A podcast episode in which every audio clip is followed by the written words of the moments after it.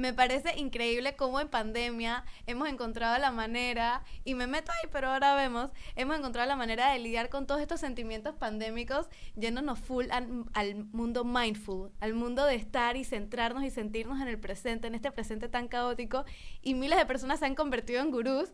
Pero ¿qué pasa con esos, como yo, que no nos hemos convertido en gurús de cosas?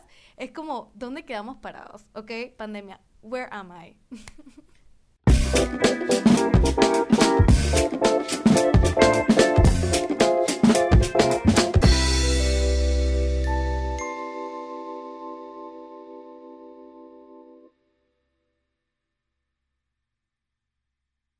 Bienvenidos al sexto episodio de Buena Vaina Podcast. Estoy súper emocionada por el episodio de hoy. Vamos a estar hablando de ese yo pandémico, yo chamánico, yo mindfulness. Y entonces estamos muy emocionados por el invitado de hoy, que pronto voy a, a presentar Cami. Les invito a seguirnos en nuestras redes sociales como arroba Buena Vaina Podcast y en YouTube como Buena Vaina Podcast. Y que se suscriban, ¿no? Vean que ustedes saben que el YouTube está chévere. Ahora somos youtubers.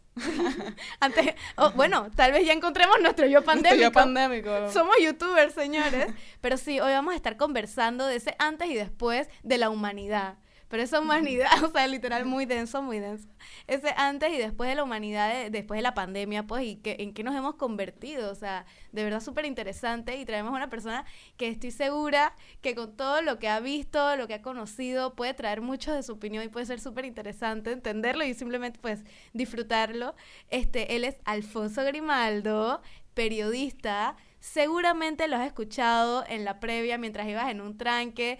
Dice que tú sabes, uno aquí en la vida de proletariado sale del tranque y sale y después escuchas a Alfonso y no solamente vienes cabreado del trabajo, te cabreas aún tres veces más, pero Alfonso te hace reír y eso es lo bueno. ¿Cómo estás, Alfonso? Un saludo. Muchas gracias por recibirme. Hola. Tú vienes, con- tú vienes con una acción ya pre, pre- preparada. Ustedes no sé si nos están viendo en YouTube. Suscríbanse, suscríbanse. Pero básicamente. Alfonso vino con una con un pequeño escrito todo doblado, como seis Oye, veces. tiene su batería, su batería, deja el pelado. Tiene su batería y me encanta demasiado. Entonces, a ver, al- eh, Alfonso, cuéntanos un poquito, ¿cuáles tú crees que han sido, digamos, esos encontrones de mindfulness en, en la pandemia? ¿Tú te sientes un poco, sientes que lo que estamos diciendo tiene sentido? Que la gente se ha tirado mucho al mundo del gurú, del guruismo. ¿Cómo, te, ¿Cómo has visto eso? Porque seguro tal vez lo has notado. Yo lo que diría fundamentalmente es que evidentemente la pandemia, por lo, lo sobrellevadora que es, Ujú. y el hecho de que a mucha gente la ha aislado, les da espacio para reflexionar. Incluso la gente que no ha tenido espacio para Es espacio para reflexionar, esperar, bro. han tenido este espacio para reflexionar. Y nosotros, en nuestra cultura occidental, de la cual Panamá es parte, no tenemos un entendimiento generalizado o desarrollado sobre la mente, que la compone, cómo funciona, etc. Versus otras culturas que sí, que sí han estudiado la mente, por ejemplo, el hinduismo. Claro, todo el tema del, relaciona- espiri- del espiritualismo. No lo había Claro. visto de esa manera. El hinduismo tiene más de 5.000 años de historia continua operando en- en la- las planicies de los ríos de, de la parte sur de Asia. y eh, es impresionante cómo a través de la mitología han capturado mucho el entendimiento mental y de cómo funciona la mente y cómo se debe trabajar. Entonces, ¿qué pasa? Nos pega una situación como la pandemia. Eh, hay gente que tiene el espacio para reflexionar, otra gente que tiene que lidiar incluso con situaciones más fuertes. Sí. Entonces, ni, la- ni siquiera la pregunta es que, bueno, ¿puedo alterar mi mente siquiera para enfrentar esta situación? O sea, eso no es algo que en el occidente pensaríamos. Entonces, ¿qué sucede? Naturalmente va a haber un apetito por ese tipo de cosas. Y desde 1940 y luego en los 60, fuerte en Estados Unidos, hemos probado de las culturas orientales que ellos sí tienen estas tecnologías mentales, sí tienen estas formas de lidiar con su mente. Y hay un apetito por eso. Y eso causa lo que tú dices, ¿no? Los gurús. Ahora, lo interesante de los gurús, te voy a decir algo de los gurús. Pero antes de que avances, quiero agradecerte por esa explicación, porque eso fundamenta lo que uno piensa, ese pensamiento de que de todo el que, oye, ahora todo el mundo es mindful, que me encanta, ojo, no los estoy criticando, me encanta que todo el mundo esté metido en su propio en su propio eh, investigación espiritual está genial, pero nunca lo había entendido de esa manera por mi plena ignorancia, ¿no? Me has dado como docencia. Muchas gracias. Pero mira, te voy a decir incluso algo más. Es difícil cuando hablas sobre estos temas, porque usualmente decimos, dije, espiritualidad, religión. Mm, y no es lo mismo. No, y también esta otra cosa que te estoy diciendo que es una categoría vacía aquí en el occidente que es tecnología mental. Entonces, Oh, oh. Esto es nuevo para mí, Oh, oh, oh, eh, eh. Por ejemplo, el budismo, Ajá. si tú tuvieras que explicar dije, qué es el budismo, ok, hay muchas definiciones que se podrían dar, pero una de ellas es un compendio y un vocabulario sobre la mente humana. Ujú. Y de hecho, eh, un libro, un texto que se ha vuelto muy popular, el Yoga Sutra, ahora que el yoga se ha vuelto muy popular en Occidente, eh, de Patanjali, eh, básicamente lo que está diciendo es cómo uno puede detener las fluctuaciones mentales. O sea, imagínate, te, te están hablando de tu mente como un manual de usuario. Eso está genial. Yo necesito eso en mi vida en este momento. Entonces, Literal. Gran parte de esta tecnología fue desarrollada por el Buda para luchar contra el pensamiento mítico de las castas en la cultura hindú. ¿no? Entonces él tenía que desarrollar una tecnología mental para que la gente pudiera repensar sus vidas. Será como un sistema de pensamiento, imagino que, es Correcto, que dices. correcto. Pero también se interpreta como una religión y una espiritualidad. Entonces por eso yo lo distingo porque eh, hay gente que es totalmente cristiana y en su vida quieren ver algo que no sea la Biblia. Literal. De ¿Me hecho, explico? de hecho, yo ayer tuve una conversación con mi mamá. O sea, todo empezó porque yo le dije es que yo, yo quiero ir a, con mi novio a la casa en Cerrazuela a quedarme. Y la man dice que no, eso no se puede porque eso es fornicación. Y yo dije que, o sea, literalmente hablamos por media hora porque era disque ella literalmente su argumento fue que cuando estás casado civilmente y en la iglesia eso avala que tu relación es espiritualmente correcta. Y yo como que eso no tiene nada que ver. Entonces es muy loco como como como tú dices como ese sistema mental puede como forjar tus mismos pensamientos y acciones con las demás personas. Y, en- y es muy vacío también porque no como que no tiene como una, una conexión. Es, es muy loco eso. Pero de hecho, me gustaría hablarte más adelante sobre contemplación mística, pero lo que te diría por ahora es que la razón por la que yo lo distingo es porque yo quiero que la gente que, que se sienta muy adscrita a su fe entienda Ujú, ujú. que esto no es un reemplazo a la espiritualidad. pues. exactamente Es tecnología mental, es como es, ok, estás teniendo un pensamiento, ¿qué tipo de pensamiento es? Ujú. ¿Habías siquiera pensado que habían tipos de pensamiento? ¿Habías pensado que habían 32 tipos distintos de pensamiento? ella la bestia Ahí a la vida. ¿Ves? Y, y- esto está retratado en... Y una pregunta, ¿tú, ¿tú te podrías definir como tu yo antes de la pandemia y tu yo después de la pandemia? O sea, ¿tú crees que te afectó de cierta manera? ¿Cómo, cómo, cómo tú crees que hacía eso? No, no sé tú antes o después de la pandemia, ¿cómo te habrás sentido? Bueno, en mi caso, yo sí tuve un antes y después, Un no voy a despertar mentir. de la pandemia. Tuve un despertar, tuve un despertar con la pandemia, justamente con este tema, no de nombrar mis pensamientos, pero sí de ponerle nombre y apellido a mis emociones. Ujú. Como que sí me puse Sí. full a tratar de entender bien, bien, bien mis emociones. Y literalmente es que, y a veces siento que sueno como una ladilla, pero literalmente cuando estoy, por ejemplo, con, no sé, tal vez con mi novio, con alguien que conozco, y están bravos algo, y es que, pero ¿qué estás sintiendo? O sea, imagínate ¿Qué yo. de que, ¿cómo? pero que intenta entender, sientes frustración, sientes eh, que te quieres desahogar, sientes que estás triste, ¿qué es lo que estás intentando sentir y como de verdad sentirlo? Como eso siento que yo a mí sí me ha ayudado, como que en el momento en que me estoy sintiendo ponerle nombre para entender de que no estoy loca, pues, ¿me explico? Ey, y acabo de caer en cuenta. Uno en pandemia dice mucho chuzo, me estoy volviendo loco, me estoy volviendo loco. Y tal vez ese fue mi pensamiento para decir, ok, no me estoy volviendo loca, estoy sintiendo cosas y tengo que entender qué siento. Entonces definitivamente dije, me siento angustiada, me siento frustrada, me siento overwhelmed, siento que tengo mucha vaina, que es lo que me está haciendo sentir así. Eso sí no lo hacía antes de la pandemia, hoy ahora con la pandemia lo hago. Y sí me siento un poquito mindful en ese momento, no te voy a mentir, pero siento que el, el, el mundo del, tal vez del guruismo, etcétera, va un poquito más allá y ahora que estoy entendiendo que tiene que ver con sistemas de pensamiento, también tiene que ver mucho con volverte un poco experto en lo que hablas, porque no puedes no puedes ir por ahí que siendo gurú financiero, siendo gurú eh, de, De lo yoga que sea que tú quieras ser. o de nutrición o, o esto si no lo has estudiado. Entonces, Ujú. eh, yo sí siento que en qué, qué tanto tiempo uno necesita como para realmente volverse gurú. Ahí es donde me entra a mí el, La guilla, la, la, la la disputa. no confianza en la gente. No, y, Exacto. ah, si quieres ahora te comento algo sobre el guruismo, que es un excelente punto el que traes a colación. Y créeme que yo soy el primero que dice que tenemos que tener cuidado de no estar auspiciando la formación de cultos. Ujú. Eh, y de hecho hemos visto casos de cultos nocivos aquí en Panamá. Yo quería echar un paso para atrás sobre lo que tú dijiste anteriormente. Ujú. La pandemia está cambiando todos nuestros parámetros de existencia, de vida, todo. O sea, Literal. Y Foco. eh, pues, si lo miras un poco de esa perspectiva del psicoanalista Carl Jung, que estudió bajo Freud, él lo que te Ujú. estaría diciendo es que nuestro inconsciente colectivo está ahorita mismo en una turbulencia horrible porque está cambiando todo. Todos Sí. nuestros mitos, todas nuestras historias, todo lo que pensábamos saber se está alterando en estos momentos. Y es muy fácil como que en la individualidad estar golpeado por todos esos cambios contextuales y decir, dije, wow, ¿qué me está pasando a mí? ¿Qué estoy sintiendo yo? Ujú. Dije, ¿será que esto está normal? Pero lo cierto es que vivimos en tiempos anormales, pues. Pero tú no crees, perdón que ¿tú no crees que todos los tiempos al final eran un poco anormales? No, yo siento que dentro de la historia vas a encontrar, y de hecho, supuestamente hay una, hay una frase eh, asiática china, eh, una maldición supuestamente que dice que vivas en tiempos interesantes, ¿no? En ese reconocimiento de que en los grandes ciclos de las eras Ujú. hay momentos de estabilidad y de paz y de ¿Cuáles fueron esos? Porque... Te podría decir que, por ejemplo, nada más para darte un ejemplo puntual, la época de los cinco emperadores eh, que van a- hasta Marco Aurelio en el Imperio Pero Romano. pues, fue hace demasiado tiempo. Y digo, eso era un momento horrible de matanzas, de expansión colonial. O Exacto. sea, no, no se debe categorizar así, pero en función a eh, guerras o, por ejemplo, la disputa entre los persas y los griegos que Ujú. totalmente destruyó el Mediterráneo. O sea, había un nivel distinto de conflicto, pues. por así Ya. decirlo.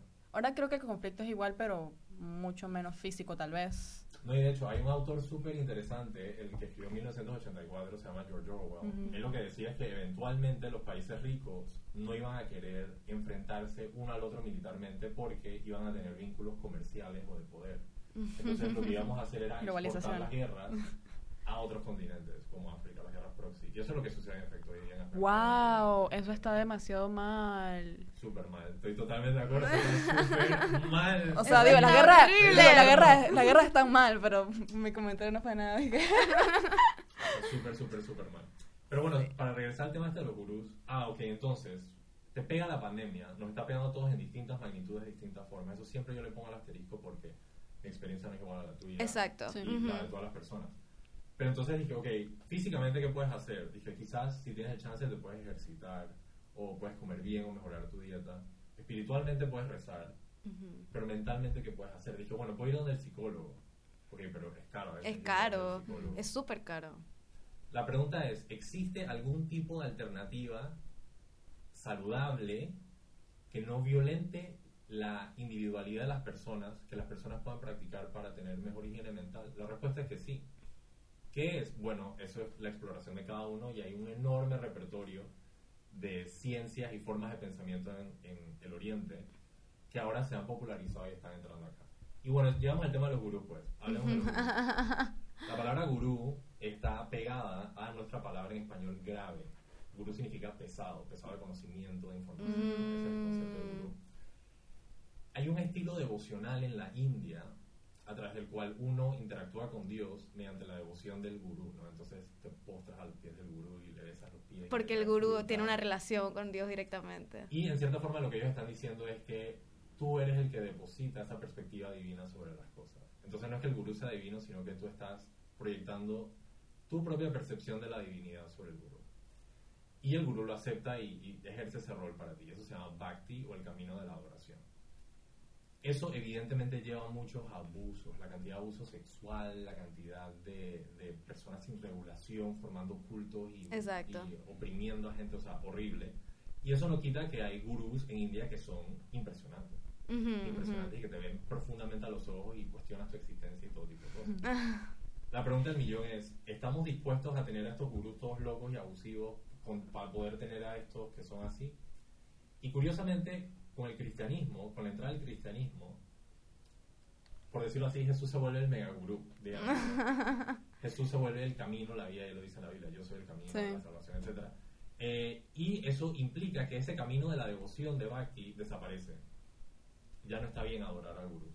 ¿ok? Ujú. Y en nuestra cultura occidental tenemos ese pensamiento súper individualista y es dije, no, yo no voy a quedar bajo el poder de esta persona o no quiero estar oprimido por otra persona fundamentalmente. Lo fundamental es empujar la educación, el conocimiento general, para que la gente entonces pueda ver a alguien y decir, que ¿es esta persona positiva para mi vida o es una persona que busca oprimirme? Y decía Claro. Jesús, curiosamente, Jesús mismo decía, conocerás el árbol por sus frutos. Entonces él te está dando la metodología y él te pregunta, mira a la persona, dice que te quiere enseñar algo, pero mira su vida. ¿Qué tipo de Claro, es? Sí. Hace lo que dice, analízalo y si tienes algo que puedas aprender, acércate de aprender. Yo sí siento que esto del, del educador influencer se va a volver más popular y tiene que serlo Es, porque es que se le llama, de hecho, la educación del siglo XXI. Todos esos educadores en las redes sociales de diferentes temas que sacan la página web, que sacan el curso, que educan a través de Instagram en videos de 30 segundos, literalmente se le llama la educación del siglo XXI. Y a veces a mí me cuesta es que chuzo.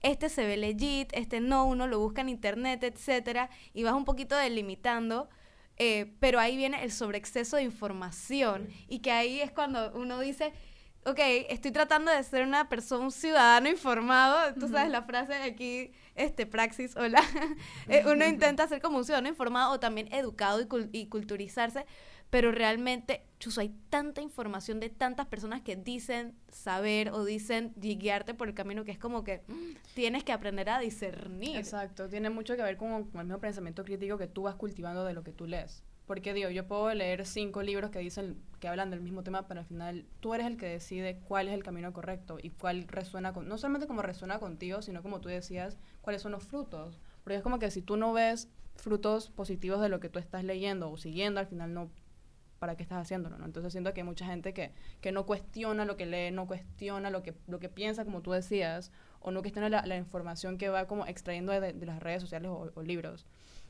Y no sé, pues pienso que al menos a- aquí en, en Panamá falta mucho como esa cultura de autoeducación y pensamiento crítico, pues, no sé. Mira, y te voy a decir una, una más allá, para que veas que esto es, es fuerte. Hay un libro El más se rasca la cabeza, no sé si lo están viendo, en- eh, estamos en YouTube, suscríbanse. Eh, um, Se pone la... Eh, um, hay un libro que se llama Emperadores en la jungla. ok. Ok, y este libro retrata la intervención militar estadounidense en Panamá. Man, sabes que mi profesor favorito me recomendó ese libro. Es tremendo libro. un No lo he leído, pero me lo recomendó. Sí. Y él lo que muestra ahí es que la población panameña, a través de propaganda, a través de ejercicios militares, a través de un montón de cosas, incluso experimentos químicos, eh, el gobierno estadounidense le fue rompiendo su capacidad de pensamiento crítico para que no se rebelara la población contra él. Wow, pero, ok, esto podría tener demasiada influencia en por qué nosotros, co- y me incluyo, ¿sabes? Porque yo también he tenido ese despertar en los últimos años de participar e intentar incidir, tú sabes, y todo esto, pero tal vez eso ta- va mucho dentro de nuestra cultura que, chuzo, nuestras protestas no son ni la mitad de grandes de lo que deberían ser por las cagadas que nos hacen Sí, diariamente. Me explico, tal vez eso nos ha forjado generación tras generación y tal vez ahora la pandemia, no sé, nos ha ayudado un poquito a despertar, aunque no quiero decir eso porque es horrible y la pandemia ha traído muchas cosas horribles, pero tú me entiendes, estar tanto tiempo solamente expuesto a ese tipo de ya es- estás en tu casa todo el día o estuviste en tu casa por un buen rato, este, lo único que estás obteniendo son malas noticias, Sí. dices, ya se acabó esta porquería, voy a revolucionar esta porquería.com y ya no me va a aguantar más porquería, chucha madre. Pero te voy a decir, eso está bien, esa es la actitud ciudadana, es yo, al ser un ciudadano, no puedo vivir en indignidad, Ujú, porque no soy un sujeto de una corona. Exacto. Es diferencia fundamental. Entonces, no, sencillamente no es permisible. Entonces, hay gente que sencillamente dice, em, no es tolerable la situación y tengo que actuar y hacer algo para cambiar. Así es la Exacto. Uno tiene Pero- que llegar hasta la intolerancia. A lo que te quiero decir con la cosa anterior es que eh, hay razones psicológicas por las cuales la población panameña está en la situación que se encuentra. Y si tú de verdad analizas el pueblo panameño, tú vas a ver traumas que vienen de la época colonial, Ujú, de la época de la construcción del ferrocarril, Exacto. del canal francés, taca, taca, taca, y nunca nos hemos dado la vuelta y las hemos visto y hemos atendido ese tema. ¿Cómo tú crees que podría, como, entre comillas, solucionar eso o mejorar esa, esa, situación? Mi propuesta para esta coyuntura tan extraña en la que nos encontramos es una asamblea constituyente paralela. que está Panamá decide, faltan 500 mil y pico de firmas. Hay que, si no lo quería decir porque así suena mucho, Grimón Alfonso, comunicación, marketing. Pero, pero sí, o sea, definitivamente Panamá decide es un movimiento que ne- Panamá necesita y tenemos que ir a firmar eso para empezar a hacer la constituyente, luego elegir a las personas que la van a conformar y todo, etcétera. Te, quería comentar algo que... quería decir algo último sobre eso. La razón por la que siento que eso re- responde al tema que tú traes- trajiste a colación porque, como la elección es, es proporcional, la representación va a ser proporcional del país. Exacto. Van a estar los colonenses en las mesas, van a estar los chiricanos en todas las mesas, y la constitución que tenemos hoy día fue creada por unos Blancos. eruditos, lo que sea, y un dictador la implementó. Y de hecho nuestra constitución decía en su origen, Omar Torrijos Herrera es el gran líder de la revolución. La bestia. ¿Me explico? ¿Puedes Wow. por favor Eso es matarme? un asco en Ajá.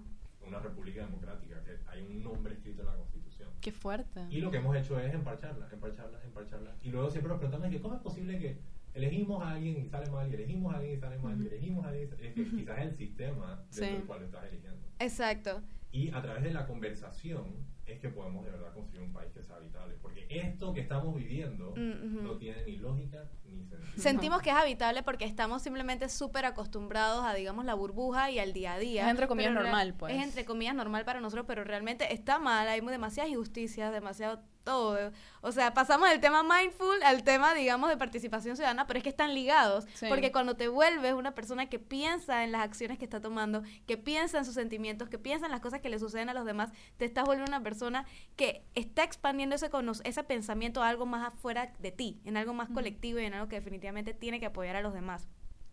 No, Es- algo sobre eso. El Ujú. punto entero, o sea, en parte la razón por la cual tú desarrollas atención dentro del budismo es para poder atender a los demás. Ay, qué lindo. Siento que me gustaría mucho estudiar el budismo. O sea, es que simplemente leer algo, ver un documental para ver qué- atea. Creo que eres atea. Sí, soy súper atea. Pero bueno, entenderlo está súper bien por mira todo que el tema. Buda lo- le preguntaron si existía Dios, él dijo, la verdad es que yo no soy quien para responder esa pregunta. Porque, insisto, el budismo lo metemos en la categoría religión, Pero, pero es una tecnología mental. mira, exacto. Entonces, que- Quería comentarte algo que una vez yo tuve la oportunidad de ir a Italia y entonces nos estaba comentando una guía, nos estaba comentando como que fíjense todo, fíjense en los detalles de Italia. Fíjense en la calle de Italia y a la vez fíjense en el edificio. Fíjense en los detalles del edificio. Miren abajo, miren arriba, miren a- a- a- eh, de la estructura. No parece como una lasaña. Y nosotros dijimos, ah, qué raro, que una lasaña. Y, nosotros, y ella es que sí. ¿Sabes por qué parece una lasaña? Porque eh, en la historia han venido diferentes dictadores, colonizadores o simplemente personas a quitar lo que ya estaba puesto como normal o una sociedad ya establecida, la destruían, la mataban y construían encima de eso, de esa, de esa sociedad, de esa cultura, y eso iban, como tú decías, emparchando una cosa encima de la otra. Entonces nos estaba diciendo, Italia es una, es una lasaña, o sea, Roma específicamente es una lasaña, porque tú puedes ver literalmente, vas caminando y ves una calle súper nueva y después vas a unas escaleras y te das cuenta cómo toda la estructura cambia. Ves una rosa tallada y es de miles y miles de años o lo que sea. O sea, y eso me hace pensar, ok, en Italia era la infraestructura. En Panamá tal vez, o bueno, digo Panamá por lo que estabas comentando, en Panamá tal vez ha sido nuestra forma de pensar, nuestra cultura. La han enlazañado. Nos han puesto cultura gringa, cultura este, enfocada en Europa. Nos han puesto todo menos tal vez entender que nosotros como panameños tenemos muchos deberes ciudadanos que no hemos cumplido, porque estamos viendo al gringo o estamos viendo a por donde no tenemos tal vez que ver. No sé, me, me- Creo que eso tiene mucho que ver con, como con, con, la, con la misma identidad del ciudadano, como tú decías, pues, porque al final... nos han, nos han emparchado la identidad y eso hace, y es que ni siquiera nos damos cuenta, porque de verdad, ¿cuándo, o sea, ¿cuándo va a ser el momento que tengamos a puros representantes de corregimiento este, que realmente quieran lo mejor para su corregimiento en vez de personas que estén ahí para obtener la coima de poner una valla de un bienes y raíces? No sé, o sea, es tan simple como personas en tu junta comunal que viven contigo realmente son escogidos a dedo porque saben que van a aceptar coimas o lo que sea. Y siento que a, todos hemos tenido ese, ese, ese revolú mental de que eso, eso es normal y va, siempre va a ser así. Y no tiene por qué ser así. Y creo que no solamente eso, sino que también tú mismo como ciudadano darte cuenta que tú tienes que participar para que gente que X, que tú no conoces, que tú no sabes qué intenciones tiene, vaya a ser quién sabe qué. Es como que tú mismo, odio la palabra, pero como empoderarte para que para tomar acciones en tu en tu lugar más cercano, pues. Y creo que eso es medio importante también. No, y esa es la dirección correcta, ¿no? Porque usualmente la gente quizás piensa y que, bueno, yo voy a entrar al Estado y lo voy a cambiar desde Y usualmente lo que sucede es que la estructura operacional del Estado es mucho más grande que tú. claro. Pero lo, si, si vas depositando, ese es como el gran ahorro, si vas depositando educación en la población, el interés que eso paga es lo más que hay. Y eso poco a poco va cambiando la estructura. Te voy a dar uno más incluso para que veas. Educación mindful, vas para allá, vas para allá. Sobre el tema de, de, de la, el, el, enlazañ- enlazañamiento. El, el, el, el de enlazañamiento. las- por ey, Igual. Por favor, por favor, tienes que hacer como un libro de eso. De seguro tú escribes mil veces mejor que yo, así que te, te regalo la licencia. Los soldados militares estadounidenses que llegaron a Panamá consideraban que la jungla tropical particularmente, fétida, pantanos, Mosquito. era incivilizada. Y lo que ellos lograron hacer a través de su presencia en Panamá es romper la visión panameña de la preservación ambiental. Bueno, la minería, a cielo raso. ¿Ves? Entonces, todo el trabajo que hay que hacer en la psique panameña para recuperar esa identidad, se podría decir, o incluso crear una identidad nueva, puede ser que tengamos que hacer ambiental, de protección, de derechos de personas, de ambientes, de todo tipo de cosas, eso todavía es un trabajo muy pendiente. Y bueno, el motor es la gente misma, entonces, cuando educas a la población a través de esfuerzos como este, todo tipo de cosas, de hecho lo que estás haciendo es... Y es interesante porque cuando estás peleando una guerra, Ujú. puedes hacer un embate directo de que le tiras a la caballería para que te. Mm, Qué miedo. Pero también hay atrición. Atrición es poco a poco ir rompiendo la defensa. ¿me explico? Ujú. Y eso es lo que tenemos que hacer, porque mucha gente piensa que el, el tema panameño, Ujú. que incluye el gobierno, la corrupción, todas esas cosas, en una elección lo vamos a resolver. No hace. Esto nos va a tomar 40 años, o sea, prepárense. ¿me Sí, explico? Esto va a sí. ser sí, medio siglo. Lo que a mí me emociona, Camila y Camil, es el hecho de que Panamá, por su población y por la cantidad de recursos que tiene, si tuviéramos una gestión que así lo deseara y una, una población capaz y persuadida de hacerlo, podríamos abolir la pobreza. Y podríamos tener un país donde quien sea que nazca aquí disfrute de todas las oportunidades que merece para desarrollarse en la vida. Eso sería tan increíble y es tan posible aquí en Panamá que vale la pena trabajar por eso, me parece. Y mira, para que lo haces de vuelta al tema de mindfulness, la democratización de la salud mental es parte de ese esfuerzo. Es parte de Total. ese esfuerzo. Y, ok, hay que hacer mucho en subsidiar psicología para que la población pueda tener acceso, pero también que la gente tenga herramientas para poder empezar a trabajar ese asunto es súper importante. Y por eso estoy dispuesto a aceptar que a veces va a haber gente que mm, no son totalmente kosher, por así decirlo, pero por eso la gente tiene que ser vigilante y estar pendiente, porque si hay gente que de verdad quiere enseñar y apoyar, eh, y es cuestión de conectarse con él.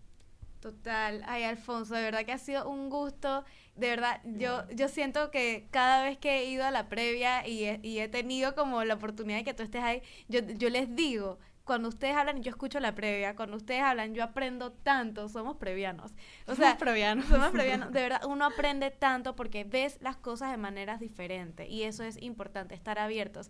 Y me encantó que toda esta conversación de cambios sociales, de participación ciudadana, de ver nuestro país como lo que puede ser y como lo que tal vez en algún momento nos robaron la oportunidad de ser, pero lo que tenemos que volver a coger, nació de una simple pregunta de tu yo pandémico. O sea, miren todo lo que despierta eh, eh, preguntarse a uno mismo cómo he cambiado.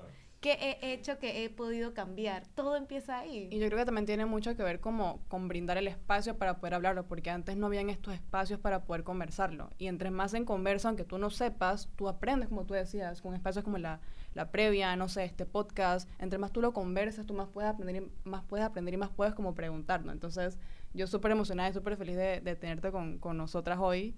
Así que Definitivamente Sí. compártanle este episodio a, sus amigos y sus amigas que tal vez no les gusta hablar de, de temas, digamos, gubernamentales o nacionales o de la actualidad nacional, porque creo que es una manera fácil de entender por qué es relevante que sí lo hablen.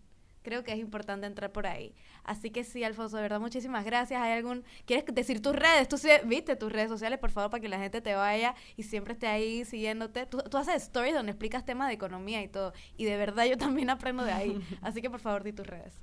No, ante todo la felicito, la verdad esto es una excelente iniciativa y, y la verdad que este tema de educación con acción me parece fantástico y es precisamente lo que necesitamos. Si me desean seguir, me pueden seguir en Twitter, arroba Alfonso AGP, eh, Instagram, arroba Alfonso AGP también.